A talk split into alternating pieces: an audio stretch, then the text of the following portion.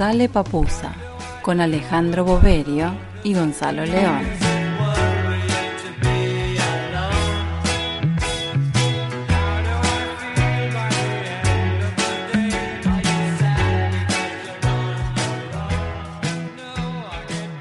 Y esto es otra emisión de Sale Papusa.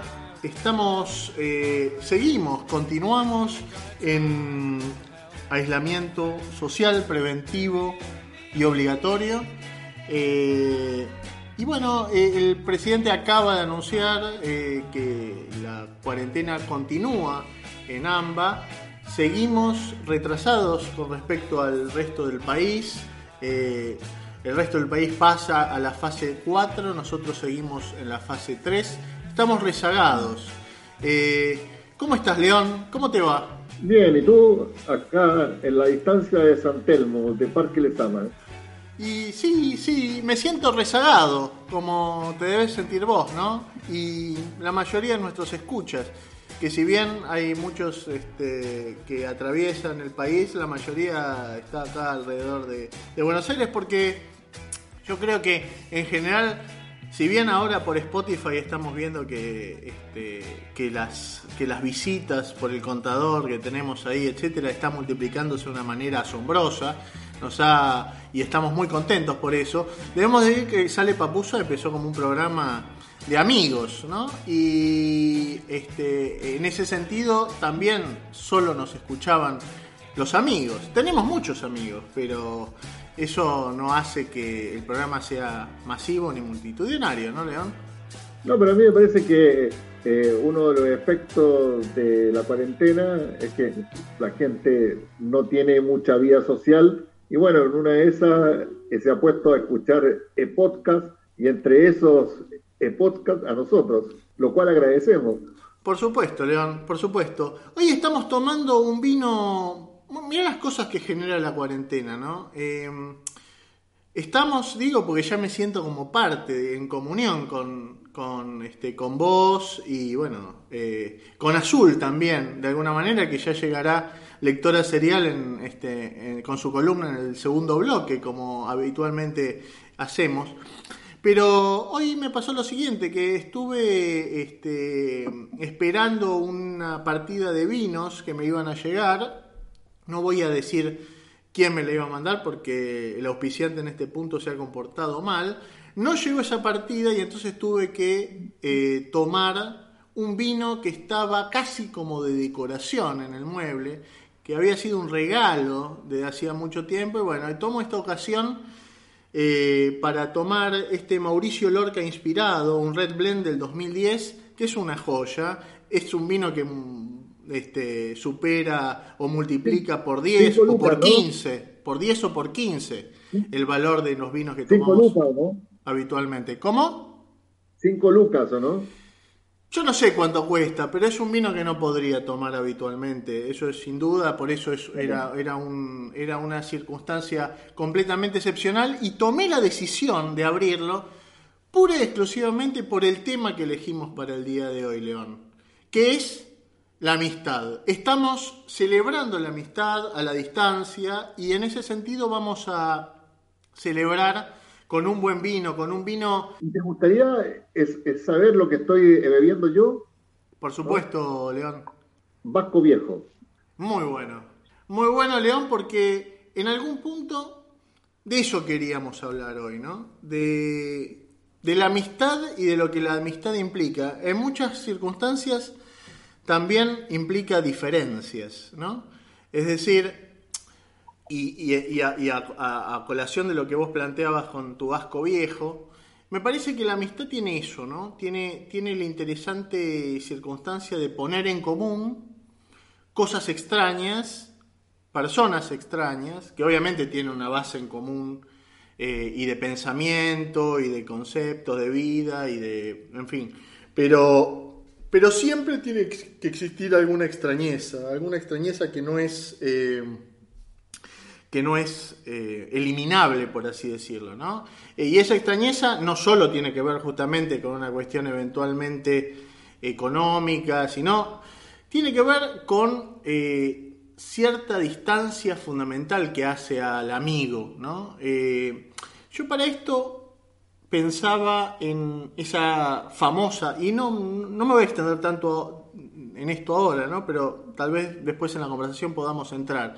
Eh, en, la famosa en la famosa frase este, de, que se la escribía a Aristóteles, ¿no? Esto de, oh amigo, no hay amigos, que Nietzsche, entre otros, Montaigne, entre otros, recuperan como de Aristóteles a través de Diógenes Laercio. Eh, y, bueno, y Nietzsche en particular, luego de decir eso, replica con, oh amigos, no hay amigos, eh, dijo el sabio moribundo, o enemigos, no hay enemigos, dice el loco danzante, eh, que es el mismo, ¿no? Entonces, me parece que ahí se pone en juego con, esa, con, ese, con ese movimiento especulativo que toman muchos. Jacques Derrida en un famoso libro que es Políticas de la Amistad, la, idea de que no hay una amistad completa, plena, eh, como tampoco hay una enemistad plena o completa, ¿no? Amistad y enemistad es algo en permanente tensión. Y eso quiere decir que con un amigo no hay una permanente identidad, sino efectivamente también hay tensiones y también hay ciertas enemistades, ¿no? que yo antes lo llamaba de otra manera como extrañezas. Eh, bueno, es esa tensión me parece que es lo interesante de la amistad. Hay, hay una cosa que, eh, que tú dices que yo agregaría, ¿no? Que es la complicidad, ¿no? Me parece que hay un aspecto que, tiene la, la, amistad, eh, que es la complicidad. Y uno en literatura lo puede ver re fácilmente, ¿no? Eh, voy a nombrar el, caso más eh, paradigmático, por decirlo así, en la literatura argentina, que es Borges y Bioy, ¿no? Eso se ve como está claramente en el Borges de Bioy, que, son mucho más allá de amigos hablando, hablando mal de otros escritores, ¿no? Es que son dos amigos con una fuerte eh, complicidad. Y eso a mí me llamó la, atención porque la amistad es así. O sea, obviamente lo que no se ve en el Borges de Bioy es lo que tú dices, ¿no? Que hubiera sido lo más interesante, esas enemistades, esos incordios que surgen eh, naturalmente. Y, y, por eso me parece que el Borges es un poco eh, ficticio en, ese punto. La amistad pura eh, no, existe, ¿no? La amistad pura es impostura en, un punto. Y eso, es interesante, ¿no? Eh, ahora, ¿cómo se manifiesta la complicidad o en qué derrotero se, se manifiesta? Me parece que hay uno que es el intelectual, ¿no? que es el, caso que me refiero, el, de, el Borges de Bioy, pero hay otros casos ¿no? Eh, que me llaman mucho la atención, ¿no? como por ejemplo la aventura. ¿no? O sea, uno ve en el camino de Kerouac y ahí está la, eh, la amistad expresada o manifestada en la aventura, ¿no? En esta cosa de, dejarse llevar, ¿no? De, por la vida o por lo que pase, ¿no? eso es, muy interesante. Eh, y, hay cosas de, hay otro elemento que está en, la amistad subyacente, y precisamente me parece que, tiene que ver con lo que tú dices, que es la traición, ¿no? Es algo que siempre está ahí, ¿no? Eh, me parece que, desde ese punto de vista la traición, la complicidad, ¿no?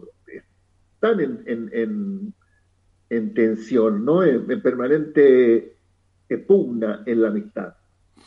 En efecto, estoy completamente de acuerdo. Hay algo, este, digo, efectivamente para que pueda existir una traición tiene que haber primero una cercanía muy, muy fuerte, ¿no? Si no, no existiría esa traición, ¿no? A uno no, a uno no, lo traiciona si no tienen una complicidad, incluso si no hay confidencias. aun cuando Borges, justamente en esa famosa entrevista que ha circulado mucho, donde hace la diferencia entre amor y, amistad, dice que este, el amor, eh, la, que la amistad justamente no, no, necesita de confidencias, que él nunca fue confidente de, de Bioy Casares, muy increíble eso, ¿no? Uno diría que la amistad, por el contrario, solo, solo tiene confidencias. Sí dice algo, y eso sí es interesante, y me parece que es real, es que eh, a diferencia del amor, la amistad no necesita la frecuencia que necesita el amor.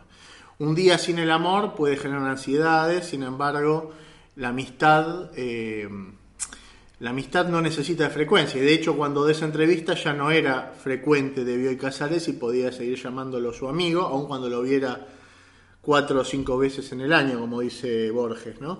Pero hay algo interesante ahí en, torno a lo que decís de la complicidad, que en efecto es uno de los momentos más centrales, creo, junto con la idea de gratuidad, diría, ¿no?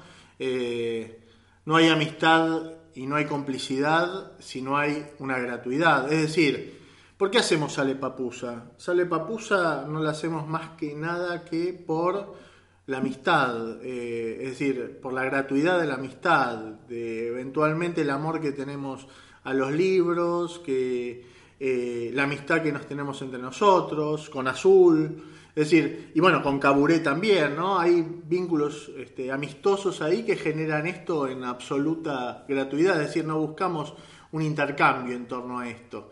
Eh, en ese sentido, me parece que lo interesante de la amistad es eso, es esa gratuidad. Y Borges, en un famoso poema, eh, un, poema que se llama A Francia, ya que nombras a Borges, eh, yo recuerdo que, eh, bueno, ese poema que habla, ¿no? Este, no diré tal o cual cosa, diré y nombra a un autor francés, ¿no? Y, Borges dice en ese A Francia, no diré la tarde y la luna, diré Berlín, no diré el mar y la cosmogonía, diré el nombre de Hugo, no la amistad, sino Montaigne. ¿no? Y ahí Michel Montaigne gran y notable ensayista francés del siglo XVI, a quien ya hemos nombrado alguna que otra vez en este programa. Eh, bueno, efectivamente es uno de los grandes eh, cultores del concepto de amistad, obviamente con Aristóteles, que desde la antigüedad, eh, y hacia adelante con Nietzsche, ¿no? Pensador de la amistad, Montaigne, y que cita, como era mi cita en el comienzo, este, esta, esta frase que en parte es apócrifa de Aristóteles, este, esto de, oh amigos, no hay amigos, ¿no? Una frase apócrifa porque la dice Diógenes Laercio, no está en la obra escrita de Aristóteles, y eh, un filólogo este, moderno hace que esa traducción fuera, eh, digamos, la, saca de la paradoja, la traduce como... Eh, no tiene amigos quien tiene muchos amigos, ¿no? Ahora, es interesante, eh, esa sería una frase lógica con la cual todos estaríamos de acuerdo y que posiblemente sea la que dijo Aristóteles. Ahora, esto de, oh amigos, no hay amigos, esta posible paradoja que cita este, Montaigne, cita Nietzsche y con la que Nietzsche vuelve sobre esta idea de, este, oh enemigos, no hay enemigos, ¿no? dando la vuelta de alguna manera, pero planteando esta tensión. Y efectivamente, nuestros mayores eh, enemigos posiblemente sean nuestros amigos, y en un buen sentido, en el sentido de que, ¿de quién va a esperar la mejor y más mordaz crítica uno? Bueno, de alguien que uno quiere, ¿no? El otro será indiferente, ahora quien uno quiere va a criticar verdaderamente. Los que son lejanos o que pueden servirse de nosotros o nos adularán o bien nos serán indiferentes. Ahora nuestros amigos, nuestros amigos son los que van a criticarnos más fervientemente. Por eso se entiende esa idea de Nietzsche de que tenemos que buscar a nuestros enemigos en nuestros mejores amigos o que nuestros mejores amigos deben ser nuestros mejores enemigos. Ahora, yo quería, quería ir hasta, a esta idea que es eh, la idea de Montaigne, ¿no? que que citaba Borges como eh, el nombre de la amistad o para pensar la amistad, Montaigne eh, en, sus ensayos, que es un libro fabuloso, fundamental, y que son continuaciones de conversaciones en algún punto, de, un, de las conversaciones que tenía con un gran amigo, y posiblemente eso fundamentalmente sea la amistad, también grandes conversaciones. Recordamos la frase del poeta Jean Paul, eh, los libros son cartas que escribimos a los amigos, ¿no? Eh, esa idea me parece que se ve claramente en Montaigne y en las conversaciones que tenía con Etienne de la Boitie. Curiosamente, el gran amigo de su vida que se lo lleva eh, temprana y prontamente la peste. Viene a colación en ese punto. bueno, Montaigne escribe sobre la amistad en ensayos, en los ensayos, pero en particular escribe también sobre la muerte del amigo, y la muerte del amigo como un momento de, hablar del amigo, ¿no? porque ese es un punto que me parece interesante a, pensar. ¿no? Cuando uno habla del amigo, es difícil hacer una suerte de elogio del amigo, ¿no? Eh, hasta suena mal, medio burdo. Eh, ¿Cuándo uno habla fuerte y fundamentalmente del amigo? Bueno, posiblemente cuando éste muere. Ahí surgen las grandes, los, grandes, los grandes reconocimientos al amigo, ¿no? Por supuesto está bueno que también surjan en vida con un reconocimiento mutuo, pero digo, eh, el amigo pasado al habla, ¿no? A la palabra. Yo creo que fuertemente surge ahí. Bueno, y Montaigne dice sobre la muerte del amigo, ¿no? Mi vida, comparada toda ella con los cuatro años que me fue dado disfrutar de la dulce compañía y camaradería de este personaje, no es más que humo, no es sino una noche oscura e inclemente. Desde el día en que le perdí voy arrastrándome alicaído, y aún los placeres que se me ofrecen en lugar de consolarme redoblan en mí el dolor de su pérdida. Íbamos en todo a medias, ahora me parece que le estoy quitando su parte. Estaba tan hecho y acostumbrado a ser en todo uno de dos que ahora me, parece ser solamente medio. Eh, interesante eso, porque efectivamente ahí la amistad en ese punto era casi eh, una, un amor romántico, ¿no? La idea de la media naranja, ¿no? Ahí el problema del amor y la amistad, o la amistad como un modo del amor, me parece que también se, se vuelven difusos. Pero me parece interesante este punto, ¿no? Sobre todo con la muerte es posible decir una palabra sobre el amigo. Pienso también en la famosa elegía de Miguel Hernández, ¿no? Eh, que le dedica a su amigo Ramón Sigé, ¿no? que también después le ha cantado mucho Serrat, ¿no? pero es un tremendo poema de la literatura española. Digo, frente al amigo es la muerte la que habilita decir algo, ¿no? Después decir eh, y, elogiar al amigo cuando está al lado parece, parece raro, por lo menos poco sutil. No sé cómo lo ves vos, León.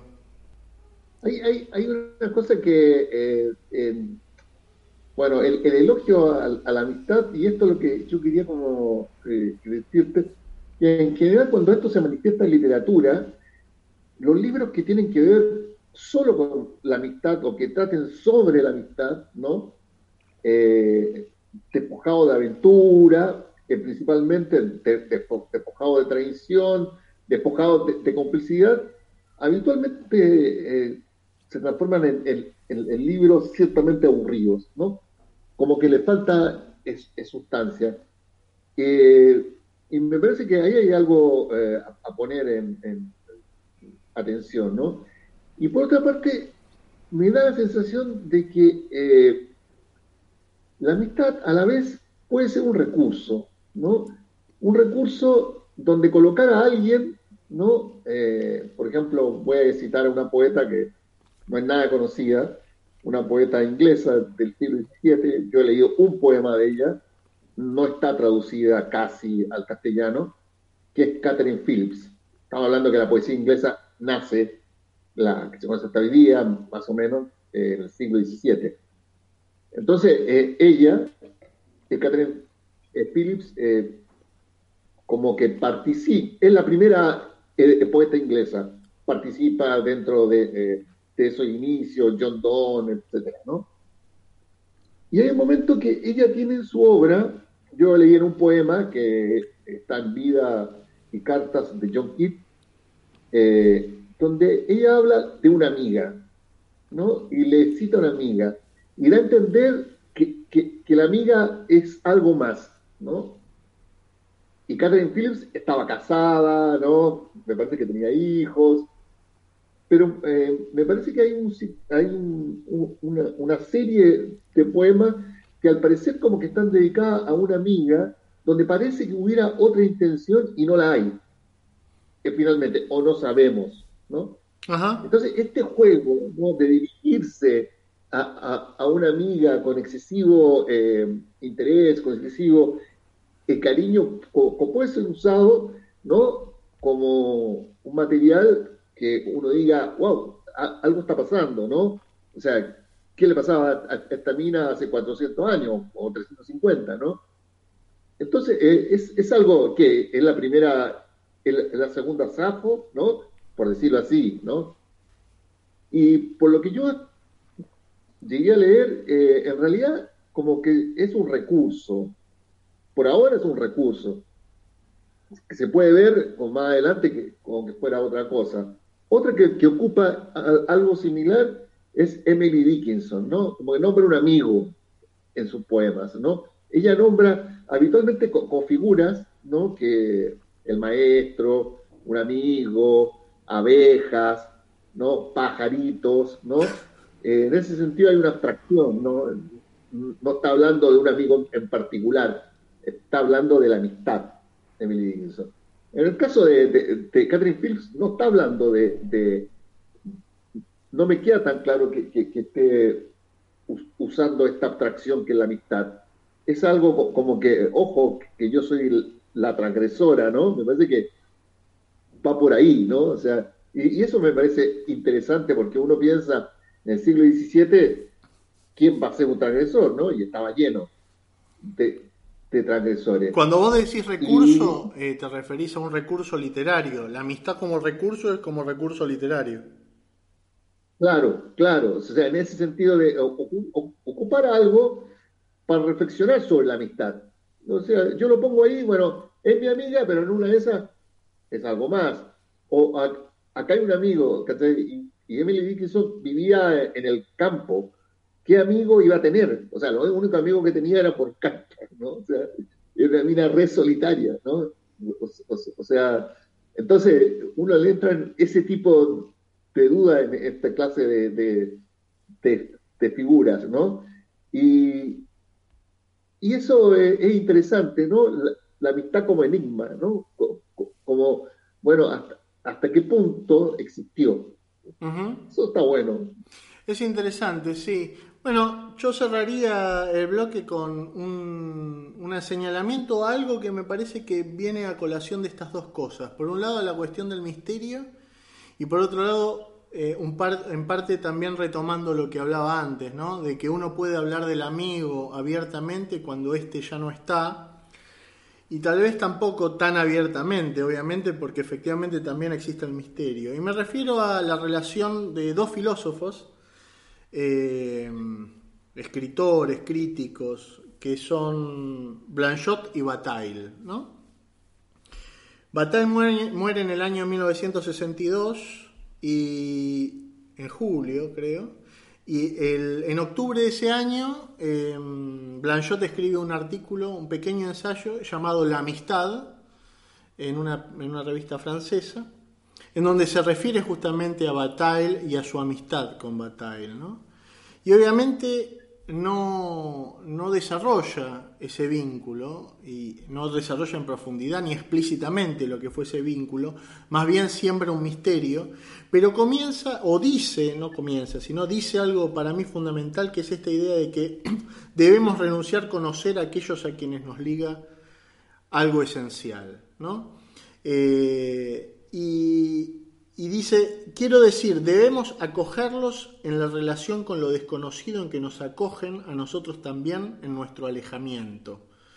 La amistad, esa relación sin dependencia, sin episodios, y donde sin embargo cabe toda la sencillez de la vida, pasa por el reconocimiento de la extrañeza común que no nos permite hablar de nuestros amigos, sino solamente hablarles no convertirlos en un tema de conversación o de artículos, sino en el movimiento del entendimiento, donde hablándonos ellos reservan, incluso en la mayor familiaridad, la distancia infinita, esa separación fundamental a partir de la cual lo que separa se convierte en relación.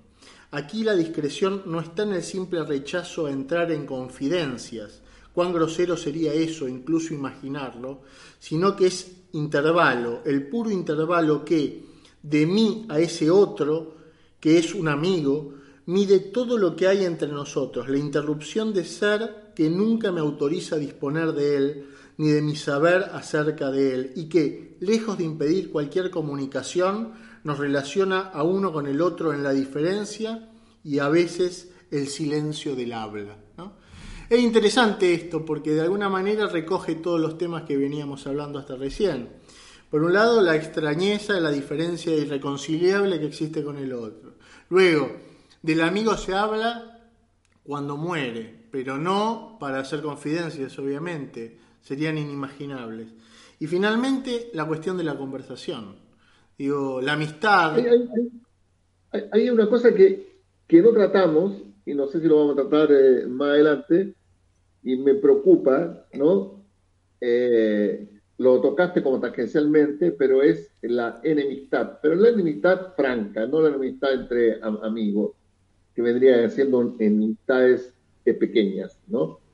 Yo me acuerdo que hay una frase de una poeta, artista y editora argentina contemporánea, eh, Fernanda eh, Laguna, que dijo una vez, a tus enemigos los publicás que es una versión distinta de a tus enemigos hay que mantenerlos cerca, ¿no? O sea, con tus enemigos no hay que pelearse, ¿no? Con tus amigos hay que pelearse, con tus enemigos no, hay que publicarlo, que si sos editora, lo publicás. Bueno, eh, este es un poco lo que veníamos conversando hasta recién, ¿no? Pero mm, el punto es que hay de todas maneras un momento que creo que tiene que ver justamente con esto lo que decía de la conversación, y es la conversación en parte la que habilita la amistad. Yo pienso, eh, la que habilita y la que permite que la amistad fluya, ¿no? Eh, pienso en las amistades intelectuales fundamentalmente y por eso traía esta relación entre Blanchot y Bataille. Ahora, esa idea o ese vínculo conversacional que existe en la amistad y que existe en la amistad también entre eh, un discípulo y un maestro, ¿no?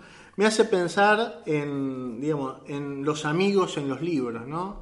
Esos amigos que uno tiene en la lectura eh, y que no son amigos reales, ¿no? Eh, amigos de, la simplicidad. Es decir, por un lado está esa amistad, digo, la amistad que podemos compartir con cualquier amigo y con el que podemos hablar cualquier estupidez y pasarla bien sin hablar de grandes cosas, ¿no? Eso es la simplicidad de compartir algo, ¿no?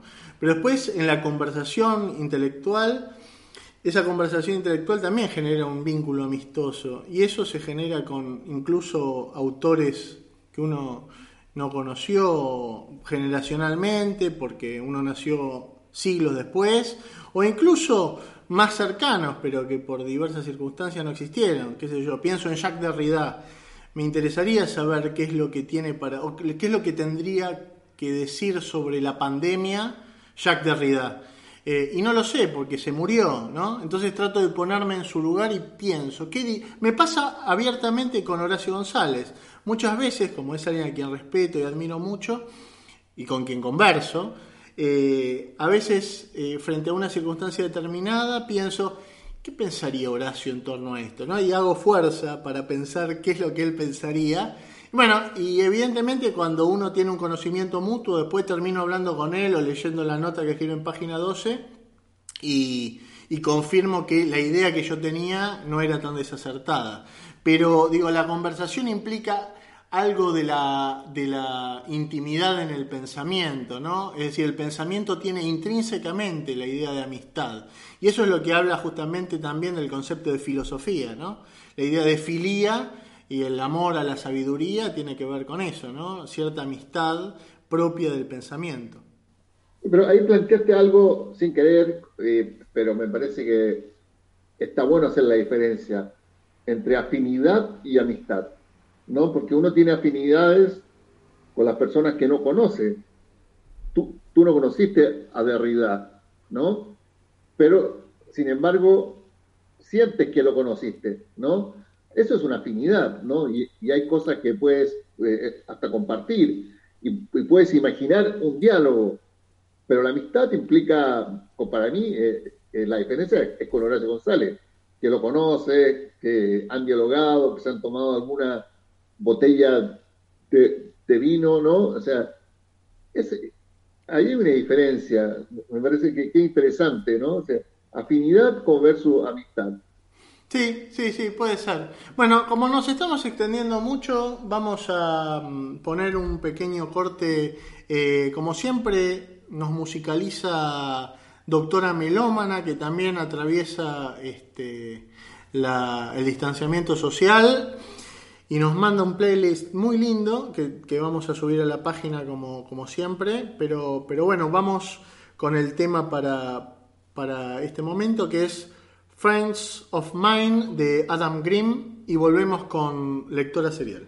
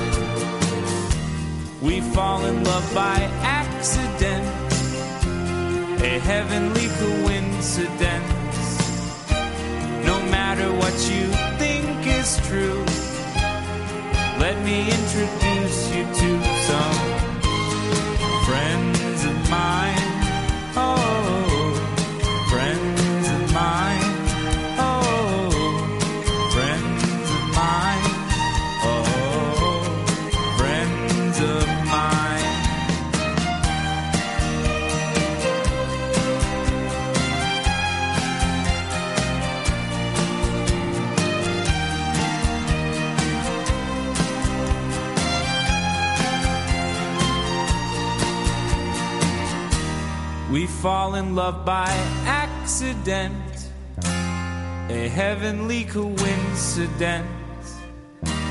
No matter what you think is true, let me introduce you to. Can't figure out this place. Guess someone hates my guts. I handed him the sign. Oh, friends of mine. Bueno, eso fue Adam Green seguimos con Sale Papusa. Como siempre, este, nuestro bloque con, sin lugar a dudas, una gran amiga, tanto de Gonzalo León como mío, lectora serial, Azul Álvarez. ¿Cómo estás, Azul? Hola, ¿cómo andan? Qué linda introducción. Hola, Azul, ¿cómo estás? Bien, ¿y ustedes? Muy bien, estamos muy bien acá, respetando el distanciamiento social, como siempre. Eh, y bueno, un poco este, estábamos conversando antes con, León eh, sobre, sobre esto que nos convoca, en parte a Salepapusa, que es, que es la amistad, ¿no? La amistad como modo de, de vínculo entre nosotros, pero también hoy como tema, ¿eh? la amistad como tema. Y hay, hay grandes, grandes, grandes temas este, de, la amistad en la literatura, en la filosofía, algo estuvimos charlando con, con Gonzalo. Después también está la cuestión del amiguismo, ¿no? Eh, en el ámbito cultural, en el ámbito editorial. Eh, ¿Cómo pensás que, que hay, o qué, cómo, cómo abordaste esta cuestión del- de la amistad para, para la selección que, que nos traes hoy? Bueno, primero les quiero decir que en este, creo que en este marco de cuarentena lo que más extrañamos es brindar con los, con amigos, ¿no? Dicen que la vida es una sucesión de asados, y bueno, y eso tiene que ver en parte con los amigos. Eh, por lo cual también este, ajustamos las salidas de Sale Papusa, ¿o no? Estamos saliendo más seguido. Es verdad, es verdad. Estamos saliendo una vez por semana. Ahora, eh, digamos, vamos a ver si mantenemos esto, pero es un modo también para el fin de semana de, de tener vida social, ¿no? Claro. Eh, bueno, creo que hice un mix esta vez para seleccionar los libros sobre la amistad. Eh, un poco los autores que son amigos, también el tiro por elevación en los amigos y las novelas sobre la amistad. Y lo epistolar, como siempre va, porque las cartas son un gran reflejo de la amistad. Pero bueno, quería arrancar con un poco de poesía, que siempre viene bien. Eh, bueno, me decidí por Macedonio Fernández, eh, porque justamente eh, Macedonio, eh, un autor argentino de, nacido en 1874, eh, se hace más conocido porque eh, se revaloriza en realidad su obra, porque Jorge Luis Borges le, da- le tiende una mano ¿no? en, su, en su narración, en, en su promoción. Entonces también esto es interesante, ¿no? Eh, la mirada de un amigo, cómo lo, este, lo, lo enarbola un poco más. Eh, él fue abogado, pero la verdad que no le interesó mucho su profesión y, y bueno, finalmente se, se dedicó a cuestiones filosóficas eh, y, al- a, y bueno, a trabajar el tema de la literatura. Y mm, bueno, un- fue parte de los escritores Martín Fierristas, aunque en realidad es un, es un poquito anterior pero eh, digamos, eh, plantea muy bien el panorama de los años 20 en la Argentina. Se lo suele llamar un escritor para escritores, pero eh, la verdad que si ustedes pueden leer algo de Macedonio, siempre es interesante. Yo voy a leer un fragmento de la poesía de él que está editado por El Corregidor, así que, es una editorial argentina muy amiga, con precios cuidados, este, que pueden aprovechar para leer en la cuarentena. Y esta poesía se le dedicó en realidad al hijo de un amigo. Pero miren qué lindo empieza, leo un fragmentito solamente. Ebria de significaciones, la realidad trabaja en abierto misterio y logra a veces que no solo el sueño, sino la vida no sea un sueño. Y cuando tanto logra, lo que debía ser cumplido está. Porque una vez que sueño y vida, esas dos iluminaciones del ser, confunden sus fuentes bajo nuestras miradas. El milagro inicial de la separación, en el milagro final de identificación se agota. La inteligencia cesa, la visión descansa. Ciérrase el círculo. ¿Para qué vino tu hijo y trae su alma con milagrosa humildad y altísima cortesía a practicar sueño, vida y muerte y a unirse al peregrinaje de las significaciones, advirtiéndonos humildemente de la significación que Él es, a hacernos más ricos con saberlo y a formular una de las más completas palabras de la ciencia de lo que nos espera. Bueno, sigue, realmente algo maravilloso, pero bueno, qué lindo que un poeta te escriba un, este, estas palabras para tu hijo, ¿no? Hay, algo ahí en, en Macedonia en general que tiene que ver también con algo eh, de una amistad, eh, de una amistad eh, más comunitaria, ¿no? Y me parece que tiene que ver también con el grupo que formaban con Borges y, toda esa, esa mm, experiencia de la fundación también de una comunidad en Paraguay, ¿no? Una, una experiencia comunista.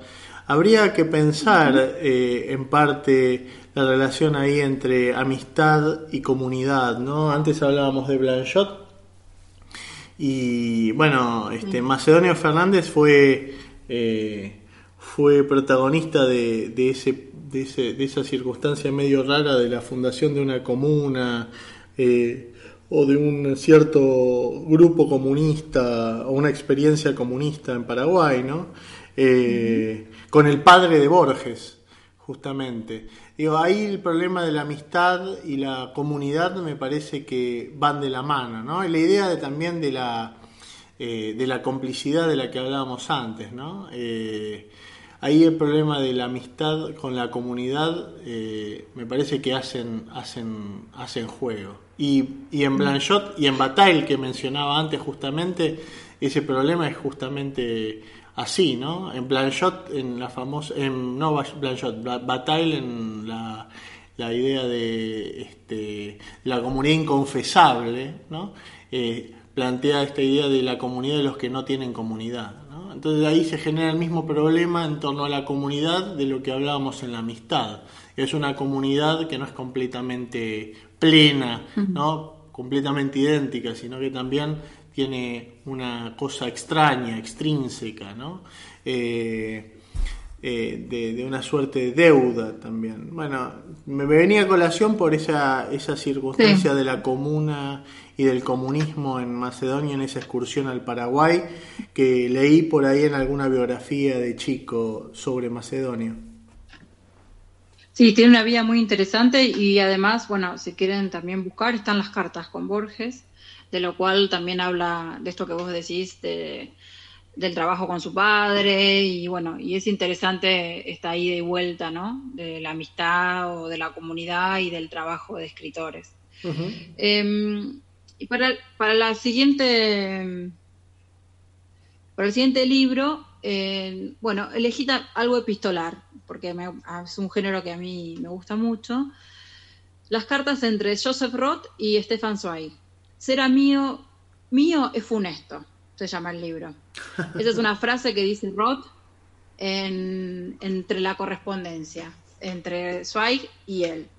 Es un libro que editó Acantelado en el 2009. La verdad que es una, una edición exquisita. Seleccionaron, eh, creo que son casi 200 cartas entre ellos. Y mm, bueno, y acá un poco retomo lo que hablaban ustedes en el, en el primer este, bloque, ¿no? Eh, Zweig es, bueno, es un escritor que nació eh, en Viena y que es de una familia judía muy bien, este, eh, muy bien ubicada socialmente. Y Roth, en cambio, viene de una familia que este, es de una, una situación un poco eh, más precaria. Y lo interesante de, leer estas cartas es que, bueno, obviamente los dos comparten, ¿no? Eh, la amistad, la, escritura, pero también ven cómo se está cayendo el imperio austrohúngaro y el avance del nazismo. Eh, entonces vemos a Zweig, que Zweig es recontra optimista, es un tipo recontra conciliador, este, con una gran este, cultura y además lo ayuda a Roth económicamente. Y le dice, no, pero esto no, no, no puede ser, digamos, este, el nazismo no va a avanzar en Europa, eso no va a suceder. Tiene como una visión muy optimista y Roth está totalmente desesperado. Eh, no se puede creer, eh, lo ve a Hitler y se descompone y dice esto es la caída de Europa, esto es la caída de Alemania. Eh, y eso es, hermoso, al leerlos a los dos y estar los dos en diferentes, eh, en sus diferentes posiciones, las cuales son lógicas por la situación, y, y, sin embargo tienen unos destinos bastante parecidos, ¿no? No les estoy contando el final de la novela, pero la realidad es que los dos terminan en el exilio y suicidados. Entonces, eh, la verdad es que también tiene que ver la situación como de una pandemia, digamos, que te sorprende y no sabes cómo viene. Eh, Roth eh, muere por alcohol en Francia, después de escribir El Santo Bebedor, este, ter- termina muerto y, y Sway se suicida con su mujer en Río de Janeiro. Eh, él empieza a exiliarse primero a Inglaterra, después a Estados Unidos y él pierde la, este, le una angustia por tener que separarse de Europa y él que siempre pensaba que Alemania no iba este, a sucumbir ante Hitler, termina en Brasil cuando se da cuenta de que, este, de que realmente siente demasiada nostalgia, se suicida con la mujer. Pero bueno, la verdad es que son dos escritores eh, impresionantes. eh, y bueno, eh, lo interesante es también ver estas dos posturas, ¿no? De un tipo sumamente culto, sumamente generoso, cosmopolita, eh, y Roth, que también era judío, pero que en realidad era católico, era mito- mitómano, compulsivo, le pedía plata, tremendamente pesimista, pero en realidad, frente a la historia, tuvo más razón Roth que Sway. Y escúchame, Entonces, bueno, una pregunta cartas, te hago, Azul. eh, la, la, la edición esta, eh, por, dónde se puede conseguir esta, este libro? Esta edición es, es- es de acantilado y lo pueden. Hay un montón de librerías en este momento que se quieren colaborar con las librerías locales que lo tienen. ¿Cómo se llama el libro? Es una edición del 2009. Eh, ser amigo mío es funesto. Ajá. Sí, sí, habías dicho. Es una frase de No Rod ser Sway. un libro barato, ¿no? No debe ser un libro barato. Y yo lo compré, la verdad que es un libro que tiene varios yo lo compré hace varios años. Eh, y sí, no debe estar barato porque todo lo de acantilado debe estar bastante caro. Lo único que puedo llegar a... Los libros de acantilado más o menos como rondan los 20, 25 euros, ¿no? Pero así en Europa, ¿no? Aquí llegan un poco más caros. Bueno, se puede bajar el PDF también. Se puede bajar el PDF. Sí, Nosotros, nosotros No, estamos, Tal vez en el mercado usado está. nosotros estamos eh, completamente en- eh, a favor de, mm, de la piratería, aun cuando lo estamos solo en el pensamiento, porque nunca, nunca bajamos PDF, ¿no? Así que vamos a, vamos a dejar claro eh, Pues, y eso. para cerrar, qui- quiero comentarles una cosa que deja Zweig en su nota de, eh, de suicidio, que es muy breve. y Dice, saludo a todos mis amigos. Ojalá puedan ver el amanecer después de esta larga noche.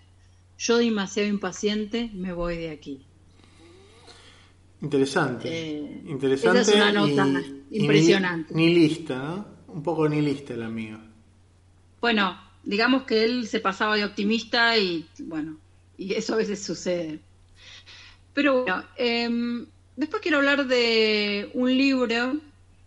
Eh, voy a aclarar que este libro lo vas a amar o lo vas a odiar, hay tintas medias, este, porque después, viste, me pasan facturas de las recomendaciones. Si son muy sensibles, tampoco lo lean porque la van a pasar mal. Libertad, de Jonathan Franzen Ajá. el escritor estadounidense em, contemporáneo. Está editado por Salamandra en el 2010. Eh, Franzen eh, escribe en el New York Times. La realidad es que yo creo que la mayoría de las personas lo conocen por su vínculo con David Foster Wallace. Pero tiene un libro muy bueno que a mí me gusta mucho que se llama Las Correcciones, que editó creo en el 2001 y ganó un premio y se hizo bastante conocido en Estados Unidos. Y este libro es como la novela eh, norteamericana del siglo XXI. Más, eh, primero voy a contar un poco el relato y después voy a contar un poquito en qué contexto lo escribió. Eh, Libertad recorre cuatro décadas de la historia de Estados Unidos, que obviamente es sumamente irritante todo el tiempo. Eh, él considera que Estados Unidos es una tierra de paradojas, que está por un lado el orgullo patriótico, también el, el miedo, la decadencia, que se creen que son superiores moralmente, pero que tienen guerras, Vietnam, Irak, y que a veces esta cosa de superación personal termina este, en derrota y el fracaso. Bueno, tiene una mirada muy cruda de Estados Unidos, la cual es real. Y entonces él empieza a tomar una, eh, o una familia que son ah, que toma unos personajes bastante talibanes, eh, muy ecológicos, este, que te va tirando como tips de que son que están bastante locos. Obviamente hay una relación eh, de amistad ahí que deberían leer eh, entre el personaje principal y su mejor amigo. Eh, un poco, bueno, hablando sobre la familia americana promedio. Pero lo interesante es que esta novela fue escrita justamente el año siguiente en el cual David Foster Wallace se suicidó. Entonces, eh, bueno, estamos con los suicidios, estamos ya. David Foster Wallace acercó en, el- en su casa y Jonathan Franzen, ¿qué decide hacer? Dice, bueno, listo, desconecto internet, me pongo a mascar tabaco, que es lo que hacía su amigo, y se sentó en su casa a escribir la novela. Es como una novela además después del 11 de septiembre, la cual es una novela que se hizo muy, muy conocida, la leía Obama. Entonces, Franklin, que estaba en su casa, abarrotado, sin internet, escribiendo y sale la novela. eh, y bueno, en realidad es como una, este, una oda a su mejor amigo eh, muerto. Y estuvo, la, la novela fue furor. Y lo encontraron recién, un año después, a Franzen, que estaba en Chile, eh, creo que es en un, lugar, en un lugar llamado Juan Fernández, puede ser, eh, si no me En equivoco, León. Y- Es- eso es la isla. Exactamente, que fue a tirar las, fue a tirar las cenizas del amigo. Bueno, pero efectivamente ahora acá traes nuevamente Entonces- el tema que surgió antes, ¿no? La idea de la elegía, ¿no? Puede ser un poema, pero también puede ser una novela, como en este caso. Es decir, me parece que la palabra sobre el amigo surge ahí justamente, cuando, cuando muere, y en particular cuando muere antes de lo de lo este, de lo que debería haber sucedido naturalmente con lo cual eh, cuando muere tempranamente eh, la elegía de la que hablaba o hablé al pasar de Miguel Hernández sobre Ramón Sigé es fundamental porque tiene que ver con eso ¿no? y con la violencia que tiene que ver con el ser arrebatado tempranamente y la impotencia que genera me acuerdo eh, esa, esa idea fuerte, ¿no? De que en mis manos levanto una tormenta de rayos, piedras y rayos estridentes, algo así dice, ¿no? Y finalmente después eh, dice algo así Miguel Hernández como escarabaré la, la, la tierra parte a parte hasta encontrar tu dulce calavera y abrazarte, ¿no? Ahí la idea de la amistad y la muerte me parece que van de la mano. Bueno, también es, es- él pinta un poco libertades como una utopía en Estados Unidos. Él también en algún punto debe culpar al tipo de sociedad que su amigo este, no lo haya podido tolerar. Pero la verdad que a mí la novela me parece interesantísima, la recomiendo muchísimo, pero uno también la lee con otra mirada, una vez que se, se lo encuentra como una oda a su amigo. Eh, y bueno, igual también hay una trama sobre la amistad, lo que pasa que no quiero contar mucho porque si no, este, de Walter Berglund, que es el, pro- es el protagonista, que es un ecologista bastante comprometido, eh, rozando el fanatismo con su mejor amigo, pero bueno, es interesante también que puedan leerlo. ¿Y este por, Y por cuál último, está, sí por dónde a, está editado este, este, azul? Este es, eh, está editado en Salamandra, es un libro del 2010, también está en el mercado usado. También debe estar un poco costoso porque es un libro bastante potente. Ahora estoy mirando qué cantidad de páginas tiene. A ver si la cámara me acompaña. Sí, ah, bueno, no, pensé que tenía más. Tiene unas 600 páginas, eh, casi 700. Pero bueno, pero está editado hace bastantes años en Salamandra. Imagino que además ya debe estar este, casi liberado por todos lados. Ese te lo Yo voy a pedir, ese te lo voy a pedir cuando, cuando vuelva, cuando vuelva. Te lo este, pongo, Post cuarentena te lo voy a pedir. te lo pongo en la bolsita de Liborio, que lo tenemos siempre acá. Y sí, es un libro interesante. Y por último voy a recomendar una novela que trata de la amistad infantil, eh, donde se ven todos los este, amores y odios infantiles, eh, donde se ven todos los sentimentalismos, como decían antes. Eh, Oración por Owen de John Irwin, que está editado por Tusquets, es de 1989. Es un libro que creo que es bastante difícil de conseguir. Creo que está, esto también está en el mercado usado porque me parece que hace tiempo que no lo, no lo editan. Pero mm, no sé si leyeron El mundo según Garp, pero Irving a mí es un escritor que yo lo disfruto mucho. Tiene un sentido del humor bastante irónico. Y bueno, es, es un editor estadounidense, contemporáneo también. Y en esta historia, que se llama Corazón por Owen, el protagonista es Owen Benny, que es un niño. Y es un niño que no, no nació con todas las, este, todas las ventajas a su favor. Tiene una talla pequeña, una voz aguda, habla todo así, que aterroriza a sus padres y a sus amigos. Todos le tienen más miedo que amor en realidad. Este, tiene todas las, o sea, es un gigante diminuto, todos le tienen miedo, pero sin embargo, eh, bueno, hay una ausencia de un padre.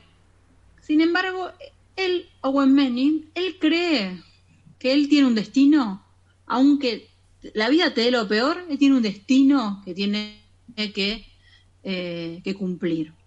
Entonces es una cosa casi borgiana, ¿no? Eh, porque acá lo importante es que no importa tu destino, sino es que vos estés dispuesto a asumirlo. Entonces, cada lugar te lleva a, grande- a la grandeza. Es medio un este, principito bizarro, por decirlo de alguna manera, porque van sucediendo muchas cuestiones, pero acá ves la amistad, cómo se juega en, el- en la trama infantil, y cómo estos defectos en realidad después son virtudes. Eh, hay algo como maravilloso en eso. Eh, pero bueno, eh, es interesante para la amistad infantil, donde el niño generalmente suele ser más cruel, tiene también una mirada como más transparente. Eso no nos pasa después a los adultos. Pero bueno, eh, a pesar de todo, hay un enredo entre Owen y su, su amiguito. Sí, perdón. No, no, es una, un- un- una, una pregunta si eh, dentro de la selección que haces, tanto y que siempre que es bastante exhaustiva y variada, ¿no? ¿No pensaste en esas relaciones de amistad que en rigor no son tan amistad, porque hay uno que tiene una, una categoría un poco más elevada que la otra, pero que en el trayecto de la, de la, del desarrollo de, del relato sí parecen a- amigos. Pienso en el caso obvio del Quijote y Sancho, ¿no? Eh, que bien puede ser obvio, pero uno dice, bueno, ¿este tipo es su siervo o es su amigo? Porque en el modo de hablarle, parecería que, que fuera am- amigos, ¿no? O sea, hay un cariño, no sé si ahí sería eh, algo que, que se conoce como fraternidad, ¿no?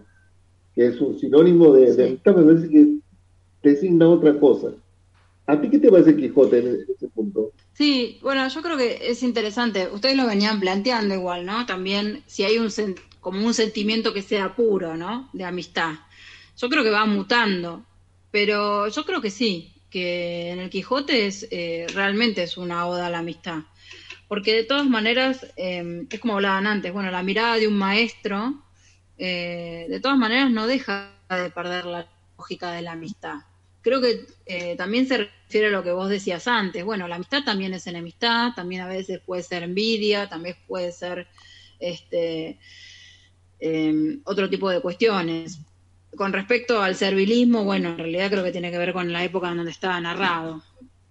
Eh, pero sí, es verdad, si probablemente pensáramos en, en la amistad, tal vez habría que nombrar al Quijote. A vos te genera duda, por eso me lo, me lo preguntás. ¿Vos pensás que en Lo que pasa es realidad que está más matizado el tema de la amistad o, o- No, es que lo que pasa es que como lo veníamos hablando con Alejandro, tenía que ver con muchos aspectos que quizá en el Quijote eh, y Sancho no se dan, Mm. ¿no? O, o sea, porque, a ver, hay una, una cosa que, que, que no dijimos, y pero que tú la tocaste al pasar con las cartas de Roth y Zweig, que es que la amistad igual está, eh, o parte de, la, de un, un- un supuesto que estás al mismo nivel, ¿no? No al mismo nivel económico, sino al mismo nivel de, no sé, de intereses, de, de- de muchas cosas, ¿no? Y de intereses principalmente. Y, y claramente el Quijote y Sancho no tienen los mismos intereses. Uno quiere eh, el caballero, ¿no? Eh, y el otro es el Sancho. O sea, uno vive en otro mundo y, y Sancho sí vive en ese mundo. Entonces, eh, a eso me refiero, ¿no? Que de repente como que deben tener alguna comunidad que también mencionaba a la Alejandro, ¿no? Y no me queda, Sí, son intereses Claro, complementarios, me parece. ¿eh? ¿sí? Sí, para mí sí son intereses complementarios, digo, más allá de que eh, cada uno tenga una finalidad diferente o lo enfoque de diferente lugar, de, de todas maneras hacen toda la travesía juntos. Eh, no sé, igual eh, justo antes hablábamos de cuan- eh, antes de entrar al aire, de que es difícil también definir la amistad en términos este, literarios justamente porque probablemente uno ve otro tipo de universo, ¿no? Em, como vos también decías al principio, bueno, leyendo el Bioy de Borges, bueno, ahí ves otra dimensión, pero ahí ya no es la dimensión este, literaria, sino ya es eh, la autobiografía o ya entra más en una, una especie de documentar la amistad. Eh, pero en lo literario yo creo que uno pasa por todas las fases. A mí me encanta el género epistolar, justamente también por eso, porque uno puede ver como estas mezclas de literatura y realidad. Pero también son fragmentos bastante acotados, ¿no? Bueno, ahí, bueno. ahí yo pienso que, que al margen de la relación del Quijote con Sancho Panza, tiene que ver también con el, con el enamoramiento o la amistad con respecto a, eh, por parte de Don Quijote, obviamente a, a- a un ideal, ¿no?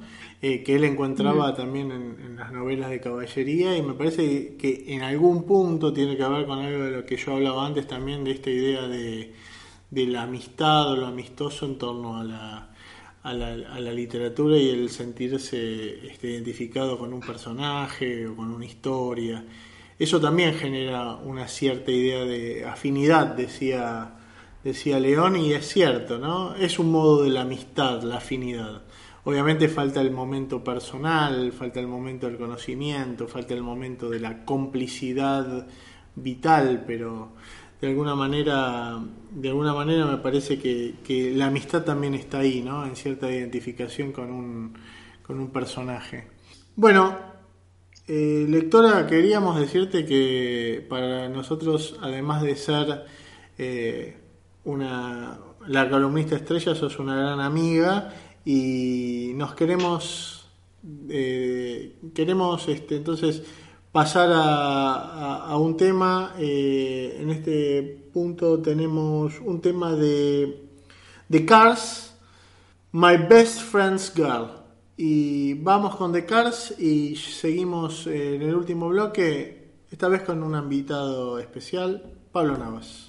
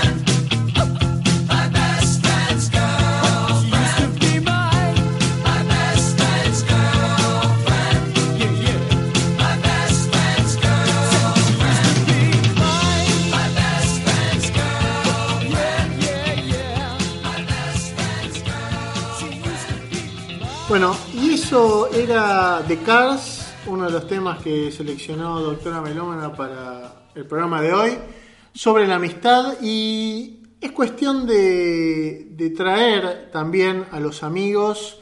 eh, el programa es la amistad y tenemos un primer invitado a Sale Papusa. Creo que la cuarentena abre a esto, ¿no? Y, es un lujo esto porque estamos con un- un amigo indudablemente, un eh, pensador, un caminante. Hemos caminado mucho, juntos hemos dialogado mucho, es un gran lector también. Eh, seguramente en algunos años tendremos algún libro eh, con su firma de autor. Estamos con Pablo Navas directo desde Mar del Plata. ¿Cómo estás, Pablo? Buenas noches, queridos amigos, nunca mejor dicho. ¿Qué tal, León? ¿Cómo va, Pablo? ¿Todo Bueno, bien? muy bien, muy honrado. Eh, en primer lugar, por la convocatoria. En segundo, por la presentación que pronto este, desbarrancaré o refutaré con mis actos. No, no, pero fundamentalmente, bueno, muy contento de estar acá, que es justamente para mí un programa cuyo eje transversal, un podcast cuyo tronco es la amistad, ¿no? Después van apareciendo temas accesorios, la ciudad, este, la traición, la fiesta, etcétera, pero siempre aparece la amistad y la literatura, podríamos decir, ¿no? Y bueno, ya que me he peleado o he discutido o he intervenido imaginariamente en Sale Papusa, como así uno gana discusiones en la ducha, esta vez me toca ver qué pasa en la cancha. Bueno, porque sos una escucha, ¿no? Es un, sos una escucha de Sale Papusa, eso es bueno. Eh, en verdad, eso es interesante también, ¿no? Porque eh, León está eh, comenzando los 50, ¿no? Eh, fui benigno, León, ¿no? Está, está al comienzo, casi ni 50 tiene. Y aparte tiene una cierta juveni- juvenilidad, ¿no?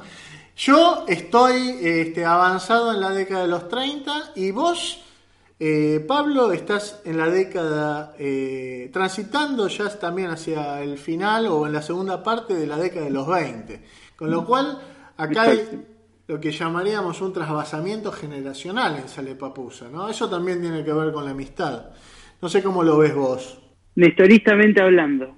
Sí. No, fundamentalmente creo que lo, lo pienso en términos de percepción, porque a mí lo que se me juega permanentemente por el, el modo en que, en que hemos transitado también esa, esa amistad es una suspensión del tema de la edad. Porque también uno se mete o la transita esa, ese vínculo, esa relación, en espacios generalmente etiquetados no para la vida adulta. Es decir, nos hemos visto en fiestas, nos hemos visto en bares, nos hemos visto en, en la zona donde la vida burguesa plantea que, que eso le corresponde a personas bueno, que están transitando la adolescencia, la, la pubertad o, ¿no? o, o una etapa bien juvenil. Y nosotros, estirando eso, esa década, cada uno la suya, bueno, nos hemos sumergido en acciones y lugares que, que rebaten esas etiquetas. ¿no? Muy bien, muy bien. Este, tal vez estamos en el lugar equivocado, pero eso es lo interesante, ¿no? De la amistad, este, equivocarse conjuntamente. Yo pensaba, hay eh, tal vez un motivo que también atraviesa la amistad o la posible amistad que tiene que ver con el hecho de, de atravesar eh, las, las distancias, ¿no? Las geografías. Vos vivís en Mar del Plata, hoy veíamos en este escuchábamos que el presidente mencionaba el caso de Mar del Plata como una de las ciudades eh, que estaba y había pasado la fase 4 en la cuarentena, eh, cuando nosotros en Buenos Aires seguimos en la fase 3. Hablábamos un poquito de esto en el comienzo también, y el comienzo del programa. Y, bueno, y noso- yo he, viajado a Mar del Plata, bueno, Mar del Plata es un lugar eh, afín para mí.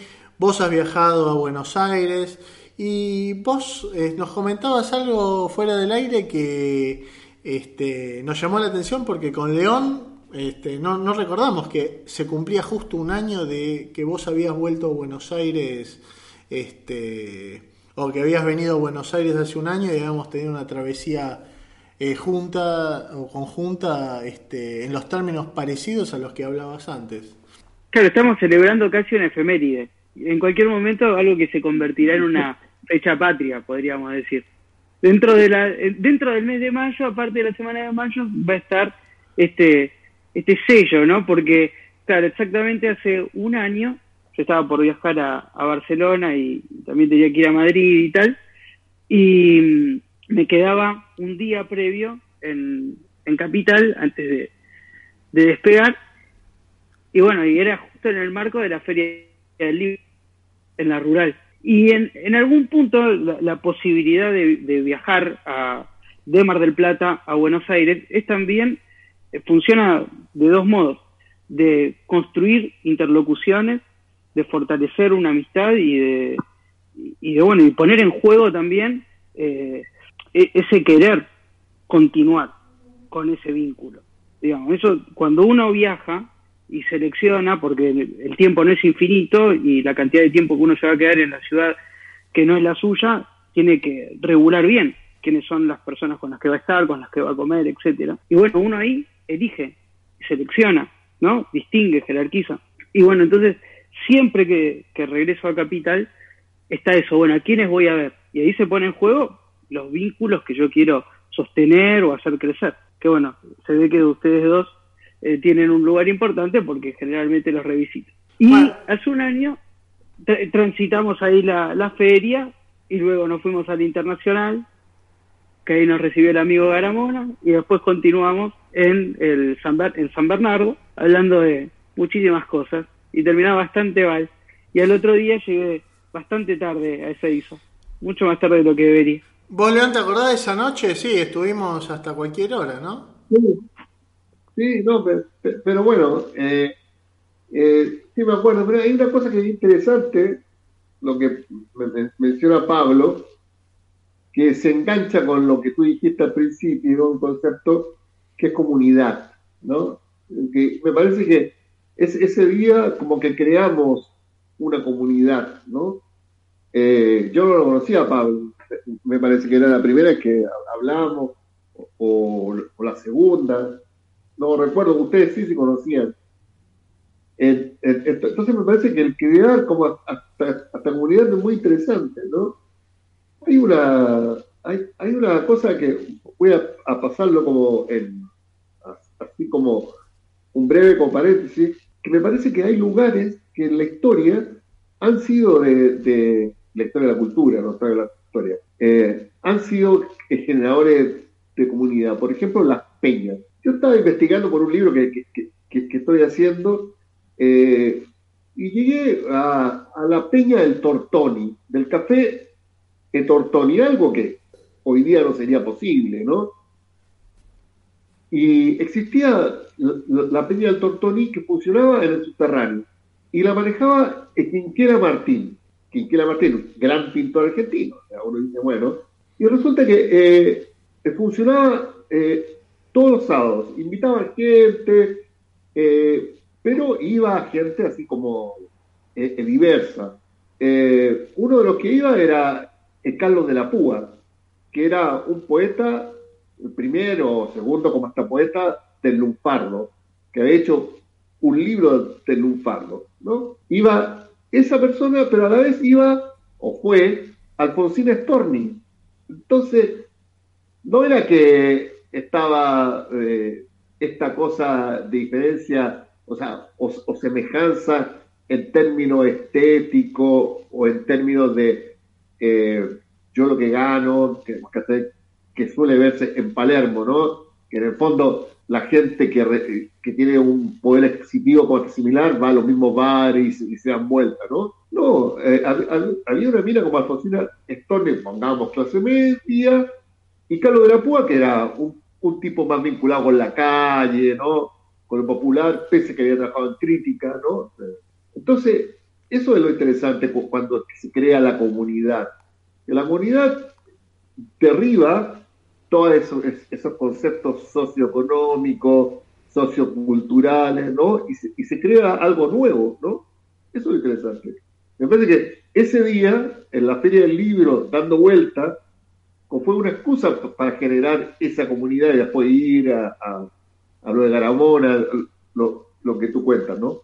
Sí, de hecho también eh, el, el hecho de que digamos, tengamos edades dispares genera la posibilidad de conversación y de expresar a través de la conversación eh, experiencias diversas, ¿no? Porque efectivamente, en parte de lo que decía en un comienzo Pablo, esto de, bueno, la edad finalmente se puede poner en suspenso, no es lo importante porque hay otra cosa que está ahí en juego.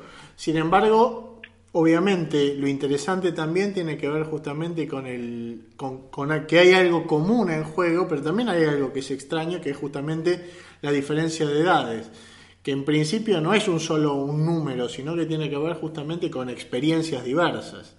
Esas experiencias diversas son las que se pueden compartir la conversación, ¿no? Y la conversación me parece que tiene, tiene algo interesante en, en, este tipo de comunidad intergeneracional justamente por eso, porque digamos, hay, hay, algo del, del orden de, de, las experiencias, ¿no? de las experiencias diferentes que uno tiene en relación a, a los ámbitos eh, que circula, porque efectivamente nació en años diferentes, eh, siempre en el marco de un piso común. Pero digo, haría punto ahí en, en la conversación, ¿no? Eh, que es algo sí, que... yo también, pero no, quisiera señalar lo siguiente con respecto al, a la conversación y, y, la amistad, que mm, a veces cuando, me, cuando tengo algún episodio lindante con la ansiedad en, en cuanto a, a un vínculo, me aparece esta idea de se me agotarán los temas, ¿no? En algún momento se habrá dicho todo y empezarán las, las conversaciones mecánicas, ¿no? Y cuando aparece esto de eh, puede haber un siguiente tema, no solo en el marco de esta conversación, sino en una que vendrá otro día, otro mes u otro año, eso también a mí me genera como una esperanza en la construcción de esa amistad, porque lo que se está jugando es eh, eh, el tejer la famosa conversación infinita, ¿no? Y para mí la, amistad justamente se trata de eso, de, ir generando la, la conversación infinita, ¿eh? que muchas veces, bueno, estará eh, como cuyos temas serán en algún momento la literatura, serán los temas personales, o serán los temas de, consumo cultural, o serán los temas vitales, no sé. Pero eh, para mí ese es un punto, te diría, fundamental. Y justamente hoy pensaba, me acordaba de una frase de, de que va directo a eso, ¿no? Dice, la conversación entre amigos es un desafío de la comprensión del otro y la pone a prueba. Las palabras calzan, encuentran una resonancia que es como el regazo sonoro y significativo de un encuentro renovado. Es, en pequeño, el lugar donde se inserta el reconocimiento de nuestras coincidencias y nuestras diferencias, sobre el fondo de un afecto que es su soporte. Eso decía Rosismo. Me parecía bastante pertinente y tiene que ver con, con esta sensación o esta alegría también, este entusiasmo que genera la amistad se puede seguir conversando una próxima vez. Está bueno eso que decís, porque en efecto hay algo de hay algo de ese orden, ¿no? Del orden de lo de lo conversacional en la amistad que tiene eh, o que pone en relación por un lado eh, aquello que uno dice, aquello que uno escribe, aquello que uno piensa en relación con un otro. Esto es esa gran frase que es de David Viñas, que también es de Rosichner, esta idea de, eh, para empezar a pensar hay que decir no, ¿no? Pero también para empezar a pensar uno puede empezar a pensar en relación con una cierta afinidad, no solo con una negación. Muchas veces uno piensa y escribe en relación o para un amigo, aun cuando no esté dicho, ¿no? De manera eh, explícita. Eh, al comienzo citábamos una frase de, de, Jean Paul que usamos en una, en una revista que ya no existe, que hacíamos entre amigos, que se llamaba En Ciernes, eh, con, uh -huh. con, Hernán Roncino, Lucio Guiñazú y Sebastián Russo, yo lo hacía. Eh, y usábamos esa frase de Jean Paul que decía, los libros son voluminosas cartas escritas a los amigos. Y en parte me parece que la escritura también tiene que ver con eso. A veces cuando uno escribe, escribe pensando en alguien, ¿no? Pensando en refutar a alguien, pensando en afirmar algo a alguien, aun cuando no esté dicho explícitamente. Hay un subtexto que está funcionando en ese punto. Eh, cuando este, conversaba antes con León, hablaba de, los ensayos de Montaigne, que son ensayos, eh, ese libro, ese fabuloso libro del siglo XVI, es un libro que tiene como subtexto las conversaciones con la Boitie de, de Montaigne, ¿no? Entonces, me parece que la amistad en ese punto tiene que ver justamente con el hecho de ser un subtexto, ¿no? Que estar por debajo del texto, lo que uno escribe. Y lo que uno escribe siempre está dirigido a alguien, aun cuando el gran público o los lectores en general, obviamente también está dirigido a ellos, pero digo, hay alguien eh, fundamental para el que ese libro o ese texto está dirigido, o tal vez un grupo, ¿no? Y me parece que eso es lo que genera una dimensión que es la amistad, ¿no? Y es esa conversación que está en los libros, en los textos y demás. Es, bueno, escribo para este amigo que me lea. Hay una cosa que me lleva a pensar los límites entre la comunidad, cuando uno arma una comunidad, porque eso somos, o cuando nos juntamos, eso somos, y la amistad, ¿no? Eh, porque no toda eh, comunidad es amistosa, o, siente afinidad o amistad. Ejemplo, los centennials o los millennials, esos pueden ser o pueden tener una comunidad, y la tienen de hecho, pero no todos son amigos entre sí. Para dar un ejemplo eh, burdo, ¿no? O sea, eh, uno puede estar en, en Facebook y uno tiene amigos, que tiene 2.000, 1.800 amigos, y bueno, eso es una comunidad, pe- pero no es amistad, ¿no? Entonces, la comunidad no necesariamente es un sinónimo de amistad, ¿no? O sea, ocurre en la amistad que uno arme una comunidad, pero no necesariamente es sinónimo. Bueno, en la, en la sé tradición francesa, digamos, de la que veníamos hablando un poquito antes, que en particular en Blanchot y en su diálogo con Bataille, ¿no? Esta idea de la comunidad inconfesable. Todo esto se basa en una gran diferencia que es la, diferencia entre sociedad y comunidad que hace, eh, digamos, inicialmente el célebre Tonis, ¿no? eh, digamos, ba- ba- bajo una lógica de la sociedad donde hay una dimensión utilitaria, la comunidad tendría otro tipo de lazos que no son necesariamente utilitarios, sino tienen que ver con otro tipo de... Inoperante.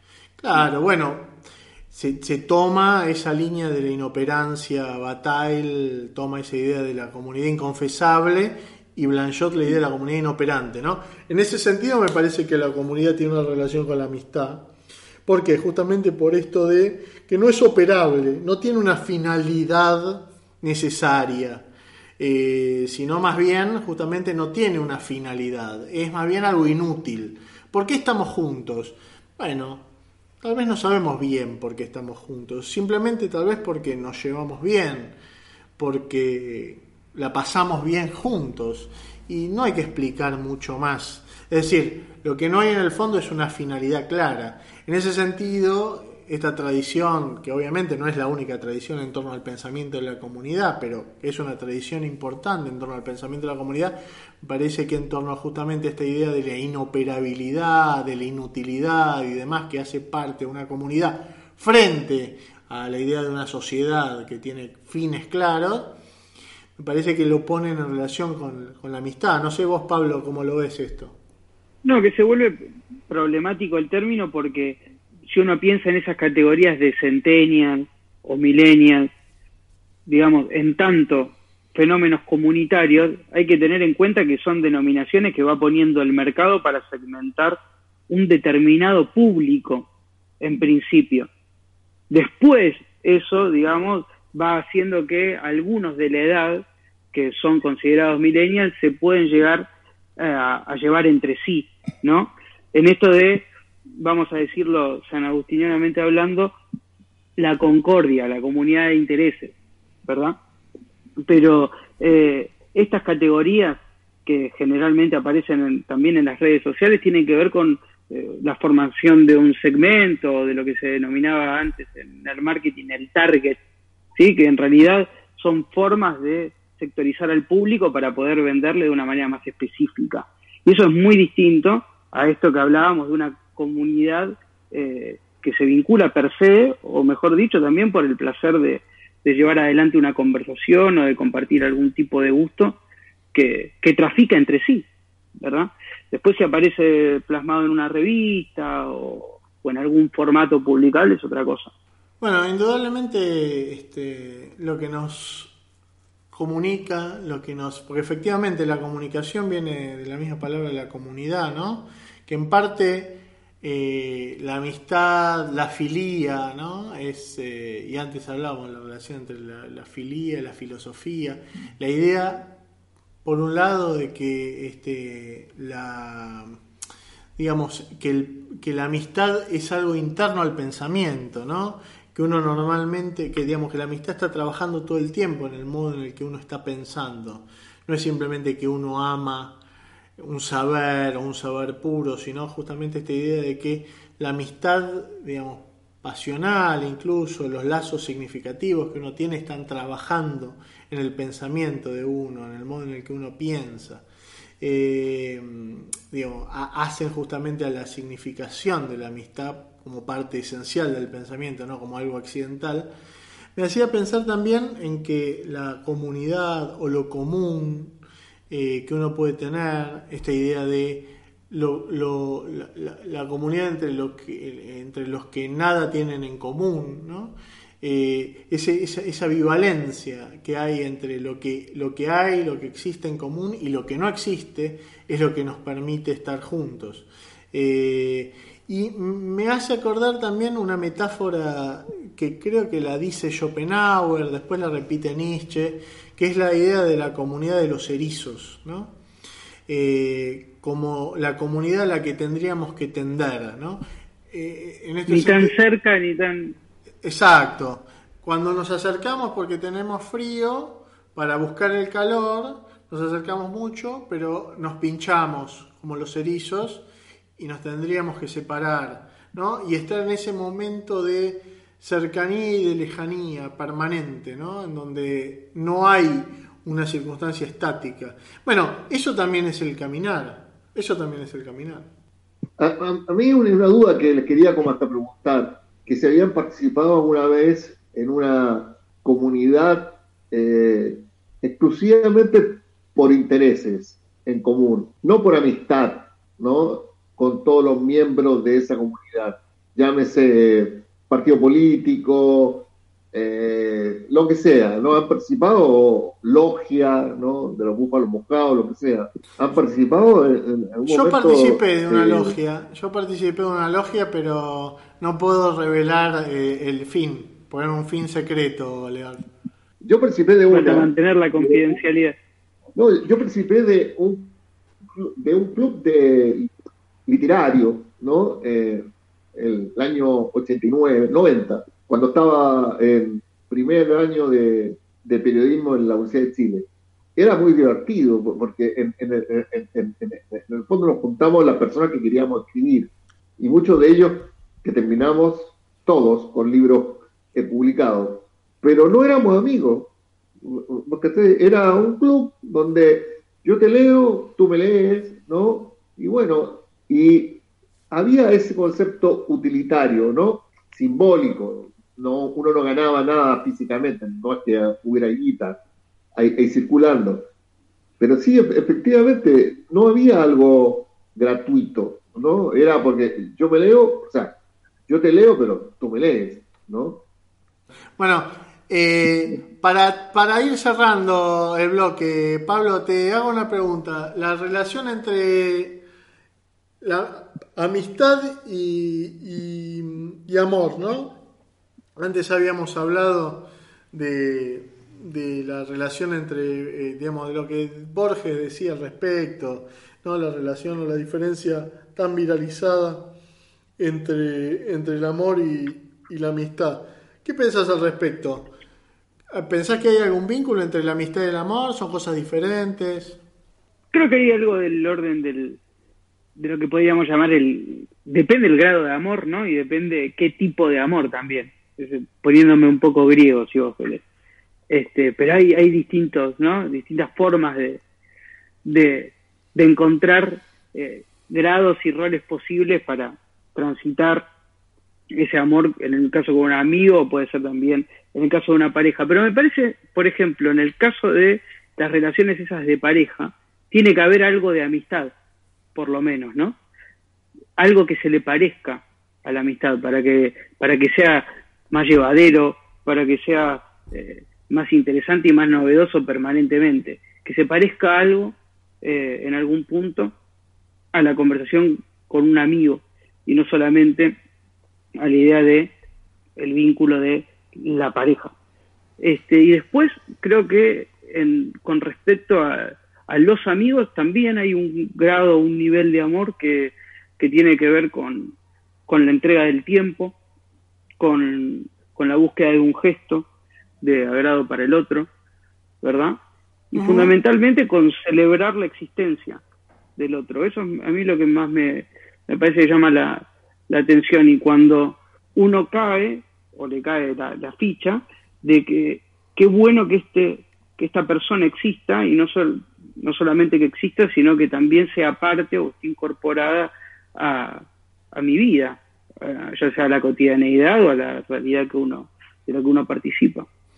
Sabes, yo pensaba, este, Pablo, que, que el amor sin amistad suele ser tormentoso. Digo, para pensar eh, la relación entre amor y amistad, ¿no? Que de alguna manera ahí lo planteaba. Eh, el amor sin amistad es tormentoso, es pasional, pero no tiene gracia. Pero justamente por eso me conmueve, o siempre me conmovió, algo que, descubrí una vez en una inscripción eh, que encargó San Martín para la, para la lápida de Remeditos, su mujer, ¿no? Eh, y dice textualmente, aquí yace Remedios de Escalada, esposa y amiga del general de San Martín.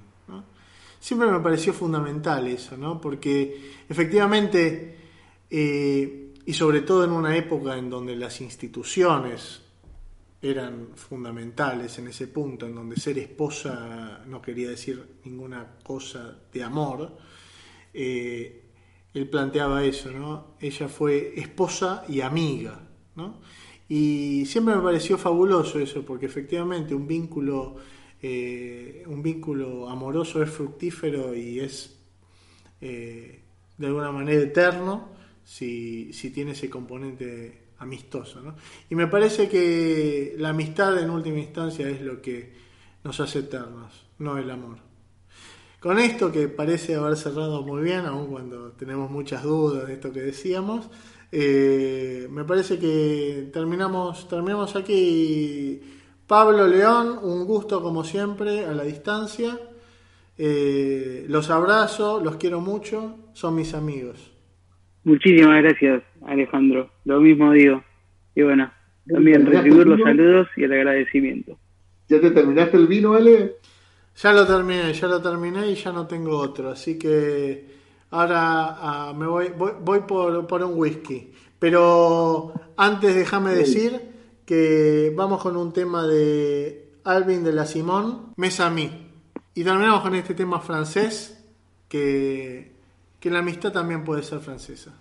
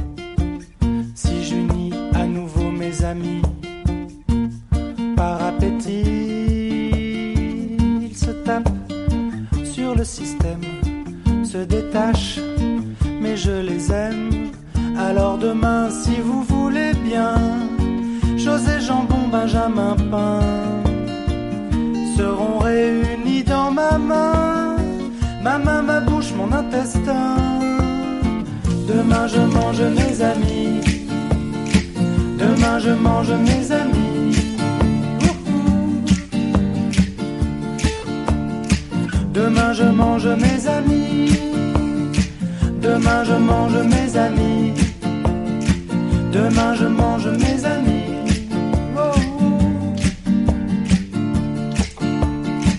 Demain, je mange mes amis. Imaginez l'union érotique, le bain de sucre gastrique, le fruit magnifique du travail à la bile d'un estomac aimant Demain je mange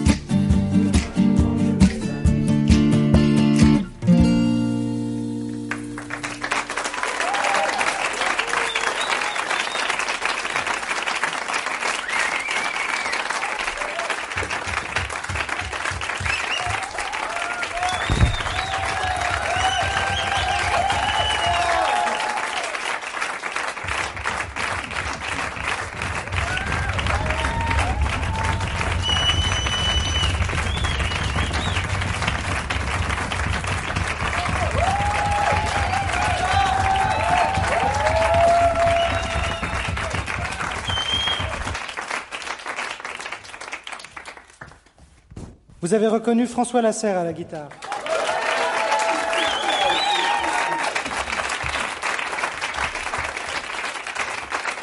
Pascal Collomb à la guitare.